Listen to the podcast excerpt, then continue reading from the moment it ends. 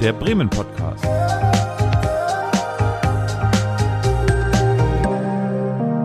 Aus dem Herzen der Hansestadt. Willkommen beim Bremen Podcast. Mein Name ist Olaf und ich begrüße heute Anke Bär. Hallo Anke.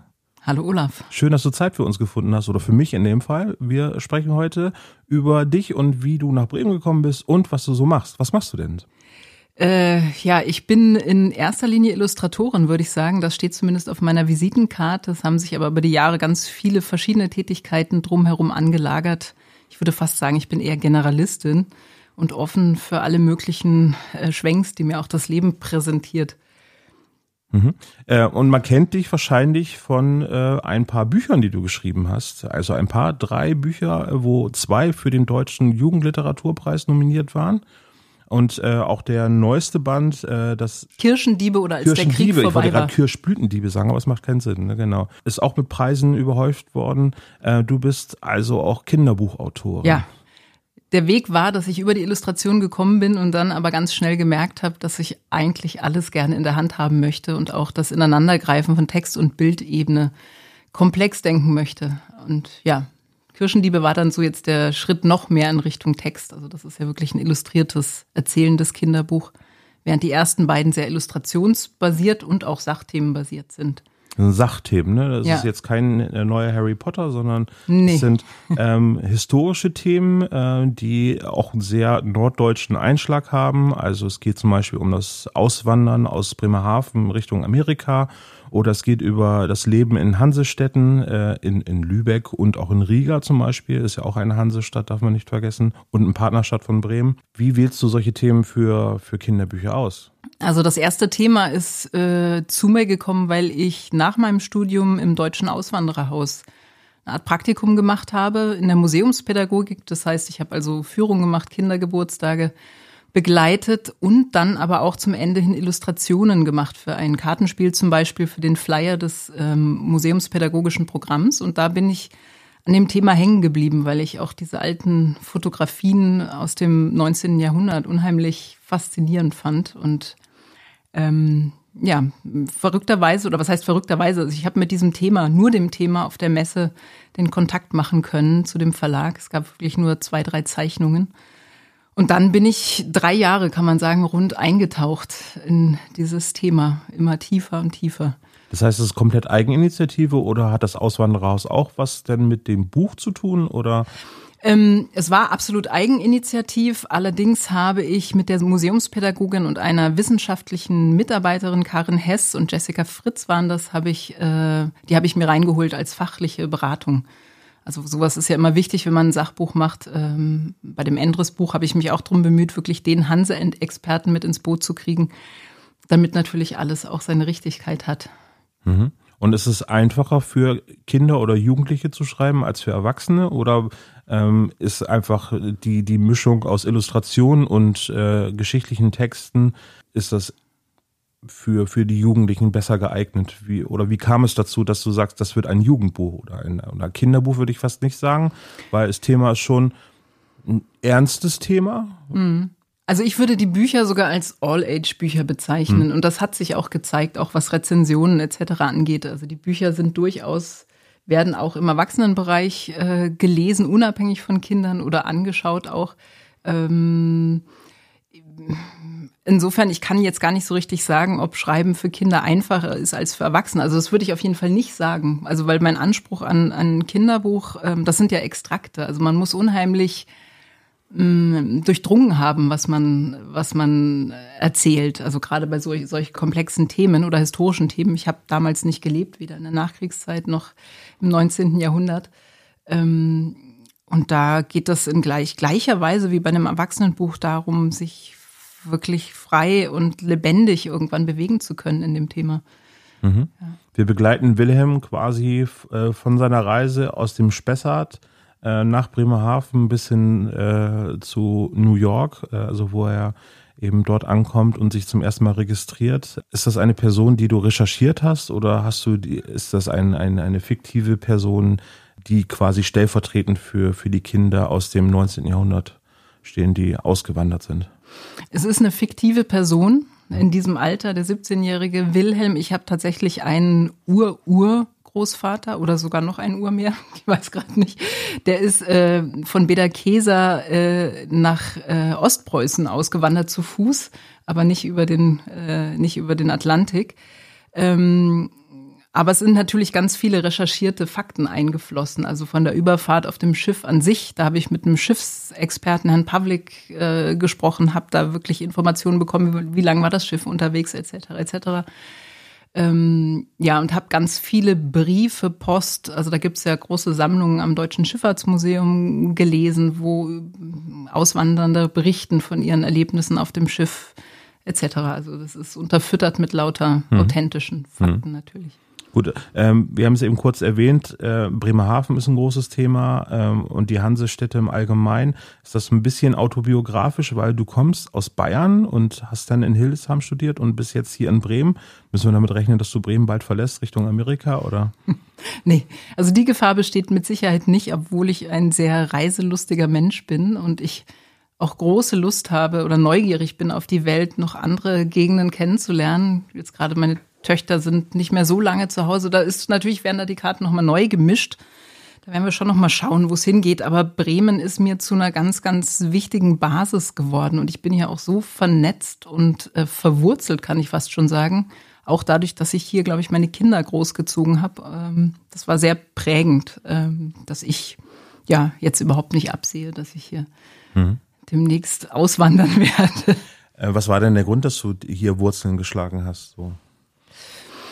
Mm, naja, wir kamen hier tatsächlich mit einer sehr, sehr großen Offenheit her, sowohl beruflich, also freiberuflich noch gar nicht etabliert. Ich hatte mich noch nicht selbstständig gemacht, äh, hatte aber schon zwei Töchter, die noch ganz klein waren. Und ähm, ja, das hat mich in eine sehr intensive Erkundung der Stadt äh, gebracht, äh, auf allen Ebenen. Also über Kinder lernt man leicht andere Menschen kennen. Äh, da gab es natürlich bestimmte Kreise, in denen ich dann zuerst unterwegs war, und dann kam aber auch schnell das Berufliche dazu. Mhm. Okay, und also äh, die Mentalität spielt auch eine Rolle, wenn du dann in deinem zweiten Band ähm, sch schreibst du auch über die Hanse. Ist das etwas, äh, was Bremen typisch ist? So, so, so eine Hanse-Mentalität? Gibt's das noch? Oder was ist das? Finde ich auch ganz schwer zu sagen. Ich merke aber trotzdem immer wieder, auch wenn ich dann doch mal wieder im Süden unten bin. Also es gibt eine Form von Offenheit äh, da unten, die ich hier vermisse. Aber im Großen und Ganzen würde ich sagen, dass hier die Menschen offener sind. Mhm. Also das klingt jetzt ein bisschen widersprüchlich, aber ähm, genau, wie zeigt sich das denn? Also ich habe, als ich hier angekommen bin, das Gefühl gehabt, das ist für mich zumindest mit meinem Setting so innerlich äh, oder Mindset würde man vielleicht eher sagen, leicht gewesen, wirklich auf der Straße so anzudocken oder so ein Gefühl zu kommen, ich bin hier in Kontakt mit den Menschen. Und äh, ich weiß noch mal, als, als die Kinder kleiner waren, da haben sie sich immer beschwert, dass ich an jeder Straßenecke stehen bleibe und mit irgendwem spreche. Das kannte ich vorher. Gut, Studienzeiten, das sind dann wieder andere Zusammenhänge, aber ähm, ja, ich merke gerade, ja, weiß ich nicht so genau, ist schwierig, finde ich. Hm. Ähm, hm. Jetzt bist du hier in Bremen seit 2009, äh, wenn ich recht informiert bin, und bist selbstständige Illustratorin, wie du eben auch schon gesagt hast, steht jetzt auf deiner Visitenkarte. Ich stelle mir Illustrationen so vor, dass sie Inspiration brauchen. Beim Auswandererhaus, also für dein erstes Buch von Wilhelm, ähm, sind die, die Inspirationsquellen recht eindeutig, aber wie kriegst du für deine anderen Bücher Inspiration? Also Kirchenliebe zum Beispiel über die Nachkriegszeit, da war ganz klar das Interesse da, äh, noch mehr zu erfahren über die Kindheit meiner Eltern.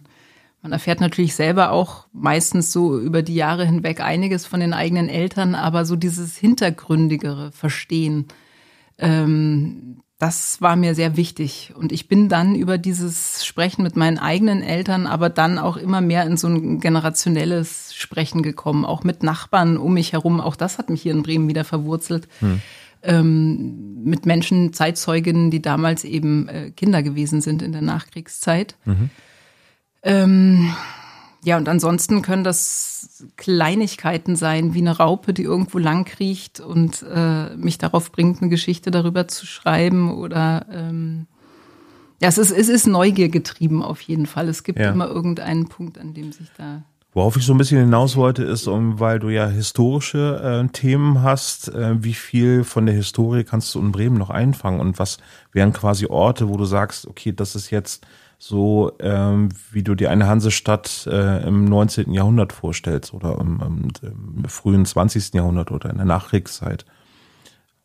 Bist du da zur Recherche, du bist, bist du nach Riga gefahren, um die Inspiration für dein, dein Buch zu bekommen oder gibt es hier auch in Bremen so etwas, wo man sagt, weil ähm, ich habe eine Illustration gesehen von dir, wo man äh, eine schöne, was sind das denn, Fischerhäuser siehst und im Hintergrund sieht man den ähm, zwei ähm, mhm. türmigen Dom. Ja. Das hat mich natürlich sofort an Bremen. Also das ist so ein bisschen, es wirkt so ein bisschen wie der Blick auf die auf die gute Stube von Bremen und da hinten sieht man dann am Ende der Straße sieht man den Dom. Also das mhm. Setting gibt's wahrscheinlich so nicht, weil das hier ein bisschen mehr mhm. verzweigt ist, aber, aber trotzdem atmet das irgendwie, finde ich, so, so die Bremer Innenstadt. So. Das, das auf jeden Fall. Also ich meine, es wäre natürlich auf eine Art auch naheliegend gewesen, Bremen wirklich zu wählen als Handlungsort, aber Lübeck ist eben doch noch die entscheidendere, die wichtigere Stadt gewesen, die Königin der Hanse oder Spinne im Netz oder wie sie genannt wird. Äh, es war natürlich auch ein bisschen Kalkül, dieses Cover so zu gestalten, dass sich eben zum Beispiel Bremer oder auch Bewohner anderer Hansestädte genauso damit identifizieren. Also letztlich ist es auch wieder nicht so wichtig, dass es sich um Lübeck handelt. Hm. Es könnte auch jede andere Hansestadt sein, weil eben viel Hanse-Alltag erzählt wird, der auch in Bremen in ähnlicher Form so stattgefunden hat. Und die Kaufmannshäuser zum Beispiel oder das Rathaus, äh, ja, der Dom eben selbst, diese ganzen städtischen Architekturen, die haben sich mir eigentlich erst durch die Auseinandersetzung mit der Hanse richtig erschlossen. Und ich habe kapiert, aha, in Danzig, deswegen äh, sieht's da so ähnlich aus oder in anderen Hansestädten in Wismar. Und weil die Kaufleute auch wirklich kreuz und quer sich hier äh, verteilt haben über Europa und mhm. ähm, also auch innerfamiliär, der eine Bruder hier, der andere da und ähm, das wurde einfach sehr stark dann zumindest auf dieser Ebene als eine Einheit empfunden. Ja, man vergisst auch, wie viel Hansestädte es überhaupt gibt. Ne? Also man denkt, okay, am Kennzeichen erkennt man Hamburg, Lübeck kann man noch dran erkennen und Bremen natürlich auch. Aber dass es halt über 20 Hansestädte ähm, gibt, das ist. Äh 20 ist, klingt mittlerweile schon fast süß, weil es ja, ist. Ne? Ähm, also das ist ja auch im Wandel begriffen. Das finde ich auch so spannend bei historischen Themen, dass sich alles auch immer wieder es, es muss re revidiert werden, immer wieder von Zeit zu Zeit. Inzwischen ist die Rede von über 200 Hansestädten. Mhm. Das war aber zu der Zeit, als ich das Buch geschrieben habe, nicht der wissenschaftliche Konsens. Da sprach man also von knapp 100 Hansestädten. Äh, ist natürlich auch attraktiv heutzutage Teil dieses Netzwerks zu sein mit der Hanse der Neuzeit. Ähm, das ist Hansetage, die dann von einer Stadt in die andere wandern und überhaupt diese Vernetztheit wahrzunehmen. Ähm, ja, da haben viele Interesse dran. Hm das war eine Quizfrage, glaube ich, die ich letztens irgendwie gesehen habe, wo ich denke, das ist eine gute Frage, weil eigentlich begegnet man in der Hansestadt ja dann schon äh, im Alltag immer wieder, aber das ist halt so viele und jetzt sagst du es halt 20 ist halt süß, aber das ist halt die, die ja. das jetzt noch eben so tragen halt eben, ne, genau. Naja, es ist auf jeden Fall, gibt es natürlich eine Abstufung innerhalb dessen. Es gibt welche, die einfach relevanter waren, äh, die eine größere Rolle gespielt haben und alle möglichen anderen lagern sich an, wo es dann irgendwie auch irgendeinen überregionalen Markt gab, etc., etc., äh, eben. Um, um Teil dieses äh, Netzwerks zu sein. Mhm. Hast du jetzt schon ein neues Buch in Arbeit oder? Ich habe diverse Bücher in der Schublade liegen und arbeite unter anderem an einem, an einer Graphic Novel. Das ist ein Langzeitprojekt. Das wird auch noch dauern. Äh, und dann ist auch ein Projekt gerade ähm, in der Mache, herausgegeben von Anna Lott, einer Bremer Autorin, äh, Bremer Stadtmusikanten, wie soll man sagen, wir, wir durften, wir wurden als Bremer Autorinnen und Autoren Kinder, muss man sagen, Buchautorinnen und Autoren eingeladen, über dieses Thema zu improvisieren nochmal. Mhm. Ähm, du bist aber auch ähm, jetzt mit einem bekannt geworden in Bremen noch einmal mehr durch ein Audiobuchformat, also von den Kirschdieben äh, gibt es halt auch eine Audio Buch- oder Hörbuch-Umsetzung, aber das ist einfach nicht nur ein Hörbuch, sondern das ist mit den Bremer Philharmonikern entstanden. Wie mhm. kam es denn dazu, dass, äh, dass ihr das Ganze mit einem orchestralen Hintergrund auch noch irgendwie herausgeben wollt? das, die Projektidee ist entstanden in Corona-Zeiten, wo ich drüber nachgedacht habe, wie ich äh, dieses Buch weiterhin eigentlich zu dieser Zielgruppe, die eben die Zeitzeuginnen und Zeitzeugen von damals darstellen, als die eine Hälfte, also es wendet sich an Kinder von heute, aber auch eben an Kinder von damals, wie ich die weiter erreichen kann und wie ich vielleicht in dieser Zeit der Isolation da auch ein bisschen äh, Wärme aussenden kann. Und ähm, ja, zusammen mit Rose Eichelberg von den Bremer Philharmonikern ist dann die Idee aufgekommen, diese szenische oder nicht szenische Lesung würde ich es nicht nennen, musikalische Lesung, die wir schon mal aufgeführt hatten, eben wirklich auch nochmal auf einen Tonträger zu bringen. Mhm. Ähm, ja, und ein Teil davon wurde dann auch äh, von den Bremer Philharmonikern tatsächlich an die Bremer Heimstiftung ähm, verschenkt sozusagen oder wurde verteilt dann auch unter mhm. Viele bekannte Stücke dabei. Typewriter zum Beispiel ist irgendwie eines mhm. der prägendsten, also wenn man sich das Hörbuch anhört, mhm. ist der Typewriter, ähm, was ja auch irgendwie schon seit, seit den 50er Jahren irgendwie durch die Medien äh, geht, sehr, sehr prägend, finde ich. Also ein sehr schöner Einstieg in das Hörbuch. Ne? Also Knackig quasi, auf jeden Fall, ja. Vor allen Dingen, wenn man das im Orchester eben halt dann hört und es ist halt nochmal was ganz anderes. Also das erzeugt dann schon irgendwie eine ganz andere Stimmung. Irgendwie so. Ja, es ist, es ist ein Kammer, Kammerorchester, ja. ne? Also es sind vier Streicher plus Schlagzeug. Ja. Ähm, das ist auch spannend, weil dann eben auch eigentlich orchestrale Werke da äh, umarrangiert werden mussten für. Und das ja. ist aber wunderbar gelungen. Also Freischütz zum Beispiel, äh, ja. Das heißt, äh, warst du beim Kuratieren der, der Musikstücke mit beteiligt oder hast du den musikalischen Teil im Prinzip den Philharmonikern überlassen? Ja, es war so ein Ineinandergreifen. Also ich habe auch schon nochmal recherchiert, tatsächlich in meiner eigenen Familie. Und dann war, glaube ich, auch gemeinsame Idee, Schlager aus der Zeit auch reinzubringen. Und dann kam aber natürlich auch ähm, von Rose Eichelberg mehrere Vorschläge, also zu diesem Forsthaus-Thema zum Beispiel, den Jägerchor aus dem Freischütz oder ähm, verschiedene andere Stücke, die dann letztlich aufgetaucht sind. Der Typewriter, der er hat sich ja entzündet an der Schreibmaschine im Forstamtsbüro, die man immer mhm. klappern hört.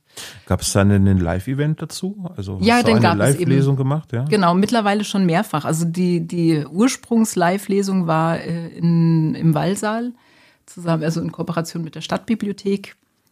Und ähm, seitdem haben wir das, ähm, also wir waren zum Beispiel in der Markusallee und haben das dort äh, in einer Seniorenresidenz ähm, auch präsentiert. Und äh, wo waren wir noch? War das summa summarum? Ich komme da immer durcheinander. Also in den Wallanlagen haben wir es auch noch mal im Sommer gespielt mhm. und gelesen. Also das ist ein schöner geeigneter Ort für eine Lesung oder ähm, aber du sagst halt, äh, hast glaube ich einen ganz wichtigen Punkt angesprochen, irgendwie ähm, etwas äh, anzubieten. Eine Lesung stellt man sich verstaubt vor, äh, in einer Bibliothek oder in einer Buchhandlung irgendwie, aber das wirkt ja ganz anders. Und du sagst auch, äh, in der Zeit, äh, wo man zu Hause ist, zu Corona-Zeiten, in der Isolation, ähm, dass, dass man da das anders vermittelt. Wie, wie müssen dann heutzutage ähm, Bücher vorgestellt werden? Naja, wir müssen heutzutage, also ich glaube generell, und das war auch schon zu Zeiten, wo ich Kind oder Jugendliche war, für mich auf jeden Fall faszinierend ist, wenn sich die Autoren und die Autoren hinter dem Werk eben zu erkennen geben. Also das, der Friedrich-Bödecker-Kreis, Bremerhaven, Bremen, Herr Stindl, er spricht immer von Autorenbegegnungen. Hm. Also dass es eben wirklich zu einem Austausch kommt und dazu gehört auch meine Neugier auf die Kinder und deren Sichtweise auf die Themen und hm. vielleicht auch eine Stoffsammlung im Hinblick auf neue Themen. Also auch da können übrigens Ideen herkommen von äh, Lesungen mit Schülerinnen und Schülern. Mm, lebendig auf jeden Fall. Also man kann sich nicht einfach hinsetzen und in Anführungsstrichen nur runterlesen, schon gar nicht so komplexe Bücher wie Wilhelms Reise oder Endres der Kaufmannssohn, mhm. wo die Informationen so dicht gestreut sind. Da habe ich mir eine Schauspielerin ins Boot geholt und wir sind dann zu zweit eher fast in eine theatrale Fassung gegangen damit. Wie funktioniert das dann? Setzt du dich an den Schreibtisch oder setzt ihr euch zu zweit an den Schreibtisch und, und äh, habt ein weißes Blatt und fangt an, da zu konzipieren? Oder, oder wo findet äh, der, der Erschaffensprozess statt? Findet der auch draußen statt oder im Café oder? Das kann unterschiedlich sein. Also die erste, äh, der erste Kick-off, der kann überall stattfinden. Vielleicht spazierenderweise zum Beispiel an der Weser entlang. Äh, da purzeln bei mir die Gedanken immer besonders gut. Ähm, Mindmapping, dafür brauche ich eher wieder einen Tisch. Das ist für mich so ein Instrument, was ich sehr entwickelt habe. Ich brauche nur irgendwas in die Mitte eines Papiers zu schreiben und dann geht's los. Ähm, Und bei so einer the theatralen Inszenierung geht es irgendwann natürlich auch ums Ausprobieren. Und da braucht man irgendwie schon einen geschützten Raum und Konzentration. Und ähm, ja, und dann muss natürlich auch eine Textfassung davon ähm, gemacht werden. Das hat in dem Fall Franziska Menz gemacht, die hier Bremer Schauspielerin und Regisseurin ist. Ähm, ja, weil das ganze Buch vorzulesen würde natürlich viel zu lange dauern oder würde dann szenischem keinen Raum mehr lassen. Aber du sprichst etwas an, was mir äh, bei allen ähm, kreativen Gästen, die wir im Podcast begrüßt haben und Gästinnen natürlich, äh, dass sie sagen, dass sie ähm, am, am Deich lang gehen. Was, äh, was ist es denn, was den, den, den Osterdeich, also was oder das Weserufer ausmacht? Was, was ist denn da so der besondere Aspekt, äh, den irgendwie alle Kreativen bisher irgendwie aufgeführt haben? Ja. So? Also für mich ganz besonders dann ab Weserstadion Richtung Flussaufwärts, äh, also Richtung Wehr. Das finde ich besonders schön, so diese Passage. Und dann am liebsten in der Dämmerung, so blaue Stunde, wenn es schon ganz leer geworden ist oder frühmorgens oder mhm. neblig mhm. ist oder so. Ich nehme da die Witterung sehr stark wahr. Also ich habe direkt, wenn ich mich jetzt gedanklich dahin beame, so ja Wolkenformationen vor Augen. Äh, da ist so viel Himmel auf jeden Fall und das Fließen des Flusses, das ist eben auch was, was finde ich das Denken sehr fördert. Hm. Ja, ich hätte eher vermutet gerade, dass da eben, weil er sehr viele Menschen aus unterschiedlichen Bereichen irgendwie sich so treffen und am Deich sitzen, ja auch viel im Sommer zum Beispiel, mhm. dass man da sehr viel vom, vom Bremer Leben mitbekommt. Auch, so. auch genau, das sind unterschiedliche Aspekte. Also ich genieße das auch beim Joggen zum Beispiel, wenn ich da meine Runde drehe, so kurzen Augenkontakt ja. wieder zu haben. ja, aber du sagst, die blaue Stunde ist ja dann eher weniger belebt, ja. würde ich fast sagen. Ja, also ne? für kreatives Denken, ja. genau. Das für mich vielleicht eher, ich, ich, neige eh dazu, mich zu zerstreuen. Deshalb ja. Brauche ich, suche ich vielleicht in dem Moment eher Kontemplation. Und ähm, welche Orte sind besonders schön äh, bei der blauen Stunde? In Bremen, ja, wenn wir jetzt direkt an der Weser bleiben, es gibt so einen Ort, der für mich immer magisch ist, obwohl er so nah auch wieder an allem Belebten dran liegt, und zwar ähm, ja, in der Nähe von dem Kormoran äh, Weiher da hinten, also wenn man gerade so übers Wehr rübergegangen ist, eigentlich diese Wiese, die sich mhm. dann da direkt anschließt. Also wenn man die Schräge runtergelaufen ist von der Brücke aus am Wehr und dann kommt man an diese Wiese. Die hat für mich irgendwie was Mystisches oft. Also ich meine, ne, auch da wieder besonders natürlich, wenn es ein bisschen neblig ist oder die yeah. Wildgänse da gelandet sind oder, oder Kraniche, das ist natürlich besonders. Ich glaube, man kann auch Fledermäuse da beobachten, glaube ich. Ne? Also da gibt es auch Fledermaussichtungen mhm. in dem Bereich. Also mhm. gerade beim Weserwehr so drumherum. Mhm. Und weitere Orte in Bremen? Also die gute Stube besuchst du dann wohl nicht so häufig, oder? Also mir fällt jetzt auf jeden Fall, also ein ganz wichtiger Ort für mich noch oder besonderer Ort ist das Leseland, äh, hm? Kinderbuchladen äh, mit wahnsinnig engagierten BetreiberInnen. Das ist ein Ort, wo ich mich äh, sehr, sehr gerne aufhalte und den ich auch Menschen ans Herz lege, die jetzt gar nicht unbedingt für Kinder ein Buch kaufen wollen, einfach weil, weil da viele Perlen zu finden sind und äh, Illustrationen und Geschichten, die auch Erwachsene ansprechen. Hm. Ja. Und Buchläden überhaupt. Also da könnte ich jetzt mehrere aufzählen. Die Dichte ist ja völlig absurd eigentlich. ja. Ostertor Steinweg und vor dem Steintor. Es gibt noch mehr Friseure, aber. Äh, ja. das ist wirklich, also ich empfinde das, das ist wie so, naja, es ist omnipräsent. Also sei es jetzt Georg Büchner oder äh, dann natürlich Golden Shop auch und äh, Buchhandlung am Ostertor. Also so die ganze Straße rum, Humboldt äh, Buchhandlung. Das finde ich, finde ich schon sehr besonders. Ja, wir haben in Bremen, aber auch in, in Walle einer der schönsten Buchläden ganz Deutschlands. Na gut, den ne? Logbuchladen muss man natürlich auch nennen, ganz klar, mit dem ganz besonders äh, spannenden Programm und auch mit diesem Graphic Novel Schwerpunkt ähm, und sehr spannenden Leuten, die dadurch auch immer nach Bremen eingeladen werden. Mhm. Ist das eine Eigenheit, die man in Bremen so hat mit den Buchläden?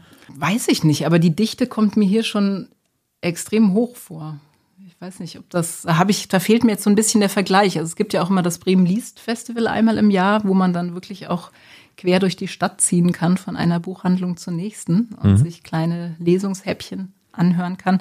Das Literaturkonter und Literaturhaus, das ist auf jeden Fall, finde ich, auch was, was ganz Außergewöhnliches, würde ich sagen, hier. es findet unheimlich viel statt an, an Vernetzung und auch an genreübergreifenden Experimenten. Ähm, das macht einfach unheimlich Spaß, Teil, Teil dieser Szene zu sein. Und ähm, ja, mit so vielen umtriebigen Menschen, die Wege bereiten. Ja. Mhm. Ähm, wir haben jetzt noch nicht so viel über die Inhalte deiner Bücher gesprochen. Ähm, ich habe ein Experiment mitgemacht, was ich sehr sympathisch fand, war ein Blind Date mit einem Buch. Ähm, wie wäre denn das Blind Date mit den Kirschdieb? Also was wäre quasi der Teasertext, der mich auf das Buch neugierig machen würde? Lotte ist elf Jahre alt und ein halber Junge. Sie hat eine Lederhose bekommen von ihrer Patentante Ellie und ist damit das einzige Mädchen weit und breit, was in Lederhosen unterwegs ist. Äh, und äh, ja, diese Geschichte oder dieser Aspekt erzählt schon, dass Lotte eben auch jemand ist, die nicht einfach alles so hinnimmt, sondern die auch kämpft für Kirschen zum Beispiel, obwohl die neue Försterin verboten hat, dass sie Kirschen essen werden. Dann müssen Kirschen eben geklaut werden, so ist das. Hm. Ähm, ja, es ist, das Buch lädt ein, in diese Zeit einzutauchen und die große Herausforderung, die ich da ähm, auf mich genommen habe, ist eben so eine Balance zu finden zwischen einerseits heile Welt auch und Bullabü ein Stück weit, um mhm. die Kinder von heute auch wirklich reinzuholen äh, und auf der anderen Seite natürlich nicht Friede, Freude, Eierkuchen zu erzählen, sondern auch immer wieder aufscheinen zu lassen, um was für eine schwierige Zeit äh, es sich damals gehandelt hat. Und mhm. da sind alle Themen, kommen am Rande vor, können vertieft werden, aber müssen auch nicht vertieft werden. Mhm. Okay, das klingt sehr spannend. Ähm, ist es vor allen Dingen auch deutlich umfangreicher als deine anderen beiden Bücher, ne? Das ja, es ist ein ganz anderer Typus, ne? Es ist ja. eben ein erzählendes Kinderbuch mit viel Text und ja. kleinen Vignetten, die so ein bisschen wie Blicke durch Lottes Augen sind. Ja. Im Anhang gibt es noch so einen ganzen Teil mit Fotografien von alten Gegenständen aus der Zeit. Das war mir ganz wichtig, auch in Farbe und guter Druckqualität, weil ich finde, dass diese Aura der alten Gegenstände über Illustrationen mögen sie noch so hm. gut gezeichnet sein, nicht zu transportieren ist in der Form, hm. wie das Fotos können. Wenn man so ein bisschen deinen Werdegang äh, nachliest im Internet, dann kann man dort sehen, dass du großes Interesse an Universalgelehrten hast, aber verarbeitet hast du das Thema noch nicht so, ne, in deinen Büchern? Das stimmt. Das ist tatsächlich auch ein Thema, was ich auf meiner Liste stehen habe, dass ich da äh, noch mehr reingehen möchte. Aber gut, die Art und Weise, wie ich rangehe, ist auf jeden Fall natürlich schon einzuordnen in so einen Kontext. Ne? Also ich bin die, ich bin gleichzeitig recherchierende, ja, Redaktion, Schreibende von Sachtexten, von Prosatexten, Illustrierende. Ähm, und es geht mir immer darum, was übers Leben zu erzählen. Das mhm. Thema ist im Grunde genommen wie so ein Kaleidoskop, an dem sich eigentlich Grundsätzliches und Archaisches und Gemeinsames auch mhm. Erzählen lässt über die Zeiten hinweg. Wenn du jetzt äh, Besuch aus deiner Heimat bekommen würdest, was wäre denn so der erste Ort, den du hier in Bremen, neben deinem privaten Umfeld natürlich, hier deinen äh, Freunden, Verwandten in Bremen zeigen würdest? Es wäre ganz banal in Anführungsstrichen ein Spaziergang äh, durch die Straßen, äh, sei es jetzt äh, das Viertel oder auch Neustadt oder über Brücken und am Fluss entlang, gerne eben auch wieder in der Dämmerung. Ich, ich liebe so dieses ähm, vorhanglose Bremen, wo man so rechts und links kleine Blicke werfen kann in private Wohnräume. Es ist irgendwie so äh, heimelig und äh, ja. äh, besonders, finde ich. Also manchmal erinnert es mich ein bisschen in Holland, da ist es noch extremer. Mhm, ja. Da hat man das Gefühl, man sitzt mit am, am, am Wohnzimmertisch. So ist es hier durch das Hochparterre natürlich nicht. Es ist ein bisschen privater und trotzdem ist da eine ganz große Offenheit spürbar. Bei uns zu Hause habe ich immer das Gefühl, wenn ich da unterwegs bin, abends sind überall die Rollos runter. Ja, ich weiß, was du meinst. Ich bin, bin ja relativ groß und äh, für mich war das Hochparterre dann auch immer nicht das Problem, weil ich dann immer dann auch als Heranwachsender dann immer schon beim Hochparterre dann reingucken konnte und das war dann mir immer selber ein bisschen unangenehm, weil ich denke so, ich breche jetzt in die Privatsphäre ein, aber ähm, kann ja jeder Vorhänge aufhängen, der Eben. oder die es möchte. Und ich glaube, diejenigen, die dann quasi keinen Vorhang am Fenster haben, die stört das dann halt einfach auch nicht so. Das ist eine Sache, die man auch, glaube ich, später erst lernen muss. Und das sagt aber auch ein bisschen was über Bremen aus. So. Mhm. Das heißt, okay, wo würdest du einkehren? Wo würde ich einkehren? Mm. Also Weserbogen ist ein Ort, den ich jetzt wirklich, der ist wirklich lauschig geworden. Gerade an den Bierbänken da hinten finde ich einen sehr, sehr schönen Platz. Ähm, gerade im Sommer. Hm. als Mittagsessensort finde ich jetzt über Jahre konstant immer wieder super Wengo auf jeden Fall. Mhm. Ähm, Ostertor Steinweg. Gibt viele kleine Orte. Die Suppenbars, die unterschiedlichen, finde ich auch immer mhm. sehr fruchtbar. Gerade entdeckt habe ich ähm, die Mensa 13. Irgendwie war mir das bisher gar nicht so richtig zu Ohren gekommen mhm. im, in der Dechernatstraße mhm. Für den Mittagstisch. Ein Schnur, also direkt, ja. Äh, es gibt Orte, auf die ich neugierig bin. Ähm, über Instagram kriegt, ja, kriegt man mittlerweile ja so einiges mit, ohne jemals da gewesen zu sein. Lagom zum Beispiel, denke ich die ganze Zeit im Schnorr, da würde ich gerne mal hingehen. War mhm. ich aber noch nicht. Sieht sehr spannend aus und mit viel Herzblut, glaube ich, äh, gemacht. Mhm. Mm. Das Chamäleon, die neue Jazzkneipe in der Humboldtstraße. Mm. Ah, bin neugierig. Ich, also ich Törtchen und äh, Tanz, wie heißt das nochmal, Tanz und Törtchen in der Schaulust, da wollte ich auch mhm. immer mal vorbeischauen. Finde ja. ich genial als Konzept, nachmittags zu tanzen. So ein bisschen kann man jetzt raushören, wo du ungefähr lebst, so irgendwo Richtung Ostertor, Stein, äh, Steinweg, so also Viertel, da wirst du wahrscheinlich irgendwo leben. Das ist eine Vermutung jetzt von mir, oder ich weiß es eigentlich schon aus dem Vorgespräch. Äh, hast du denn von Anfang an im Viertel gelebt, oder? Ja, also das war auch, äh, wir, wir haben von Anfang an geplant, mit einer anderen Familie zusammenzuziehen mhm. und ähm, waren so naiv, anfangs zu denken, wir können einfach so ein Haus mieten zusammen hier im, im Viertel.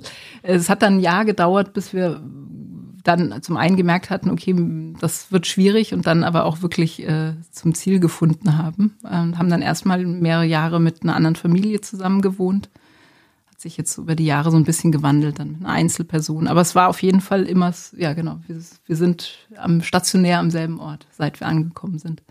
Hm, also hast du nicht so die Reise zwischen Neustadt, Findorf, äh, Hornlehe und so weiter gemacht, sondern. Nö, also ich meine, ich, Neustadt könnte ich mir auch super ja. vorstellen, Findorf könnte ich mir auch vorstellen. Ja. Also ich bin jetzt gar nicht total fixiert drauf, ja. aber ähm, ja. Aber wie, wie hast du das denn da? Also ihr habt gesagt, ein Jahr habt ihr gesucht jetzt äh, mhm. und, und wie habt ihr das gemacht? Seid ihr hergekommen? Habt euch umgeschaut oder?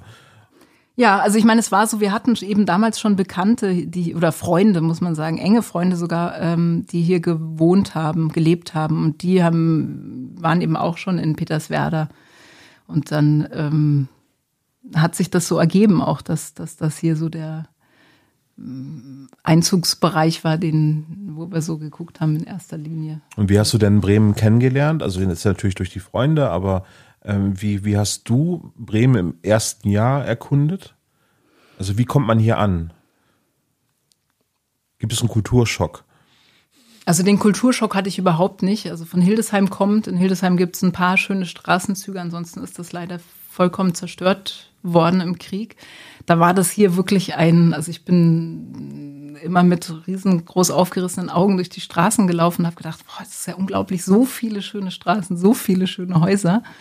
Ähm, und wie gesagt, ich hatte damals dann eben auch schon kleine Kinder, mit denen ich unterwegs war. Und da ist natürlich so eine Stadterkundung ganz besonders intensiv, weil man jede Eichel umdreht, die irgendwo auf dem Mäuerchen liegt und äh, mhm. irgendwelche Zäune entlang fährt und die haben einen ganz anderen Blick auf die ganz Stadt. Ganz anderen ja, genau. Blick, aber man selber wird ja dann auch reingezogen in diesen Blick mhm. und ähm, das ist wunderschön, in einer Stadt so zu begegnen. Mhm. Ich hatte auch Phasen, wo ich dann äh, mit den Älteren auf dem Fahrrad, dann haben wir gesagt, so jetzt fahren wir mal in einen Stadtteil, wo wir noch gar nicht waren oder solche Ausflüge dann auch einfach rumzukurven mit dem Fahrrad. Mhm. Blockland war natürlich auch immer wichtig, Hofkemmener natürlich. Mhm. Ähm, und auch der Bürgerpark ist für mich schon elementar wichtig, weil ich am Waldrand aufgewachsen bin. Und das ist so das Waldigste, was sich hier so in der Nähe finden lässt. Also der Stadtwald, der kann mich teilweise schon auch wirklich begeistern. Das finde ich in zu bestimmten Tageszeiten auch, ähm, auch sehr, sehr schön, mhm. ähm, was sich da an Sichten ergibt. Ähm. Und welche Spielplätze hast du besucht? Den Bromniplatz wahrscheinlich. Dann? Alle natürlich, also ja. kreuz und quer. Ähm, ich gefühlt acht Jahre oder so auf den Spielplatz zugebracht. Mhm. Ja klar, Robinsöhnchen und ähm, Gleimi und wie sie alle heißen. Äh, mhm. Genau, Kreuzi. Ja, den lernt man dann äh, in, in, einem gewissen Alter sehr gut kennen, ne, die Orte. Ja, ja genau. Okay. Ähm, Gibt es denn ein Bremer Thema, den du hast gesagt, du hast mehrere Geschichten in der Schublade? Können wir auf eine Bremen-nahe Geschichte hoffen oder? Na, wer weiß, also ich meine, die Bremer Sprachmusikanten, hatten wir darüber eigentlich schon gesprochen? Nee, haben wir noch nicht. Nee, genau. Also ich bin ja vor kurzem eingeladen worden, ähm, die Bremer Stadtmusikanten zu illustrieren für das Projekt des Literaturhauses Sprachmusikanten, wo ähm, ja mittlerweile über 16 Bremer Bürgerinnen und Bürger die Bremer Stadtmusikanten in der Fassung von Janosch in ihrer Sprache eingelesen haben jeweils. Mhm. Also sehr berührendes Projekt, finde ich. Und ich muss wirklich sagen, ich war absolut skeptisch gegenüber den Bremer Stadtmusikanten, weil ich, ja, gut, das geht uns allen so, die sind einfach schon sehr überbemüht in dieser Stadt. Und ja, vollkommen entgegen meiner Erwartungen habe ich mich total verguckt in diese vier Tiere. Und ähm, ja, irgendwie merke ich schon, da rumort in mir. Also die Lust, also einmal natürlich im Rahmen von diesem Bremer Stadtmusikantenbuch, was ich schon kurz angesprochen habe, da weiterzuarbeiten mit den Vieren, aber vielleicht auch wirklich nochmal ein größeres Buch anzugehen. Ähm, das wäre jetzt sehr Bremen-spezifisch, obwohl mhm. die Bremer Stadtmusikanten zumindest in der Ursprungsgeschichte ja nie hier angekommen sind, aber bei mir dann doch. Und ähm, ja, ansonsten, also ich will mich auch gar nicht so festnageln lassen auf diese historischen Themen. Also das ist äh, nicht unbedingt das, was ich auf ewig machen werde. Jetzt gerade meine Graphic Novel hat ganz viel mit Weimar zu tun. Ganz woanders, andere Stadt. Aber du hast auf jeden Fall noch viele äh, Pfeile im Köcher, heißt es so schön, ne? Mhm. Äh, aber du bist auch, äh, um noch einmal das abzurunden, bist selbstständig, ähm, bist aber auch als Dozentin an der Hochschule und auch an der Universität tätig ähm, in verschiedenen Projekten. Das heißt, äh, da kann man dich dann auch erleben, sozusagen. Ja, man kann mich auch als Privatperson, die einfach Lust hat zu zeichnen und zu malen äh, oder zu illustrieren, äh, in Kursen erleben. Also die sind offen für jede Frau und jeden Mann. Mhm. Und ab April werde ich damit jetzt in, also mit meinen eigenen Kursen im Museum Weserburg beheimatet sein, was mhm. mich sehr, sehr freut, in den tollen, hellen Atelierräumen und natürlich auch mit der Möglichkeit, dann direkt in Dialog zu gehen innerhalb der praktischen Kurse mit den Ausstellungen und mit dem Zentrum für Künstlerpublikationen. Das ist ja auch sehr einmalig hier in, also, oder es ist eine einmalige Sammlung, sehr umfassende Sammlung von Künstlerpublikationen seit den 60er Jahren, glaube ich, oder 50er Jahren. Ähm, ja, das, ähm, da bin ich sehr gespannt drauf und freue mich natürlich über neue Gesichter auch, die da vielleicht auftauchen in wie, diesem Rahmen. Wie stelle ich mir so einen Kurs vor? Also du, ähm, also die Bücher, die ich gesehen habe, zeichnen sich durch sehr viel Bleistiftzeichnungen zum Beispiel äh, mhm. aus. Ist das ein, ein Schwerpunktthema oder äh, ist es ganz, ganz offenes Thema? Die Illustration bietet an sich jetzt die Möglichkeit, eigentlich in allen auch nur denkbaren Techniken zu arbeiten, bis hin zu Knetgummi und Abfotografieren gibt's auch. Ähm, aber es ist auf jeden Fall so, dass die Zeichnung die Basis des Ganzen bildet. Also Zeichenfähigkeiten zu schulen oder das Sehen zu schulen, das hängt damit ja auch stark zusammen schadet meiner Ansicht nach nie und befüttert eben alle möglichen Techniken, Acryl, Buntstift, was auch immer dann gewählt wird im Folgenden. Ja, ich habe zum Teil Kurse, die sind themenbasiert, äh, wie zum Beispiel, also so auch ein bisschen kontroverse Themen sind da immer spannend. Das Thema Heimat zum Beispiel, was ja ganz viel in viele verschiedene Richtungen gedacht werden kann, auch kritisch beleuchtet werden kann. Oder es geht um wirklich ganz klare technische Aspekte in den Kursen, ums Erzählen, zum Beispiel auch ums, äh, um Bilderfolgen, Erzählen in Bildern. Ähm, ja, da habe ich ein ganz, ganz breites Spektrum und denke mir auch immer wieder neue Formate aus, um meine glücklicherweise immer wiederkehrenden ähm, Kursteilnehmerinnen auch ähm, ja, immer wieder neu zu versorgen mit Input. Also wie ist die Kursstruktur? Also die Kursstruktur jetzt in der Weserburg ist so, ähm, die Wochenendkurse, das ist das eine Format, die laufen Samstag und Sonntag. Äh, Samstag 11 bis 18 Uhr, Sonntag 11 bis 17 Uhr. Also das ist so ein intensives Hineinspringen in eine Thematik und äh, gemeinsam arbeiten über diese zwei Tage. Dann mache ich eine Sommerakademie oder was heißt Sommerakademie kann man es nicht, Sommerkurs. Äh, der geht fünf Tage am Stück, äh, ganztägig, also sehr intensiv, auch in der Weserburg. Ähm, Dann gibt es äh, ein ganz neues, ähm, eine ganz neue Kursadresse, die Ü-Akademie. Andrea Lühmann ist da gerade in der Gründung. Ähm, da äh, biete ich jetzt im April auch einen viertägigen Kurs an. Äh, Im BAP, im Stadthaus wird das stattfinden. Mhm.